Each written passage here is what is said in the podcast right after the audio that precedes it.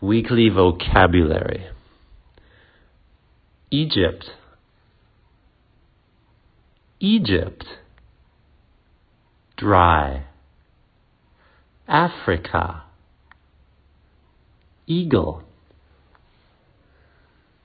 gold, Nile River, pyramid monument, desert, sphinx.